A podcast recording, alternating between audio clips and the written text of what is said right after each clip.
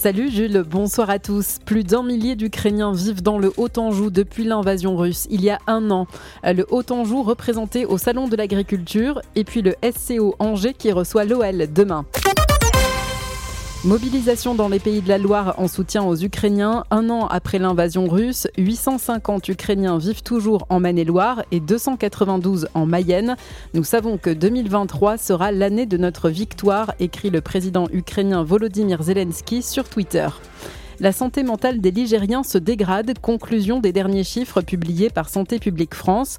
Principale cause, la pandémie liée au Covid. Les plus jeunes, surtout les jeunes femmes, sont particulièrement touchées. En Mayenne, le taux d'hospitalisation pour tentative de suicide dépasse la moyenne nationale.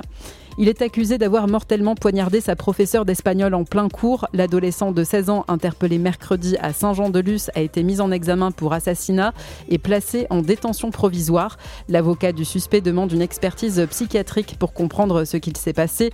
L'adolescent avait fait une tentative de suicide au mois d'octobre. Le Maine-et-Loire et la Mayenne présents au Salon de l'agriculture qui ouvre ses portes demain.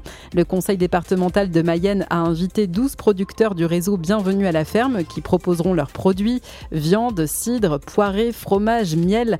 De son côté, le Maine-et-Loire a décidé de mettre à l'honneur les circuits courts développés notamment dans les collèges du département. Des chefs de collège seront présents pour faire connaître leur savoir-faire et valoriser des produits du terroir. Les boulangers appelés à manifester à Segré, c'est Michael François de la Fournée de PP qui organise ce rassemblement le samedi 4 mars à 11h pour réclamer des mesures contre les factures énergétiques. Dans le même temps, les finances publiques rappellent que les TPE-PME peuvent se signaler auprès de leurs fournisseurs d'énergie pour bénéficier d'un des dispositifs mis en place. Il suffit d'adresser une attestation sur l'honneur. Allez, le foot, le SCO d'Angers prépare-t-il déjà une éventuelle descente en Ligue 2 Après la défaite à Strasbourg, le président Saïd Chaban affirmait qu'il ne voulait pas entendre parler de la Ligue 2. Pourtant, les Angevins ont perdu 4 de leurs 6 derniers matchs contre des concurrents directs et accusent 10 points de retard sur le premier non relégable.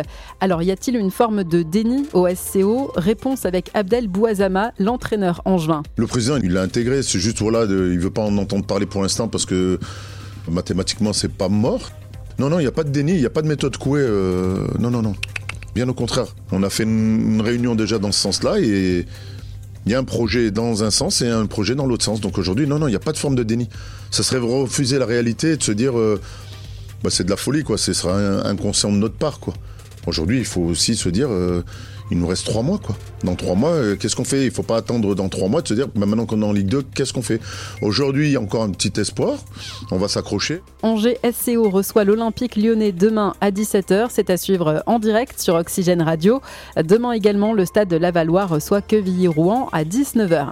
La météo, un temps sec demain, une alternance de soleil et de nuages sur l'ensemble du Haut-Anjou. Les températures maximales 9 degrés à Laval, 8 à Château-Gontier et à Segré. Bonne soirée sur Oxygène avec Jules.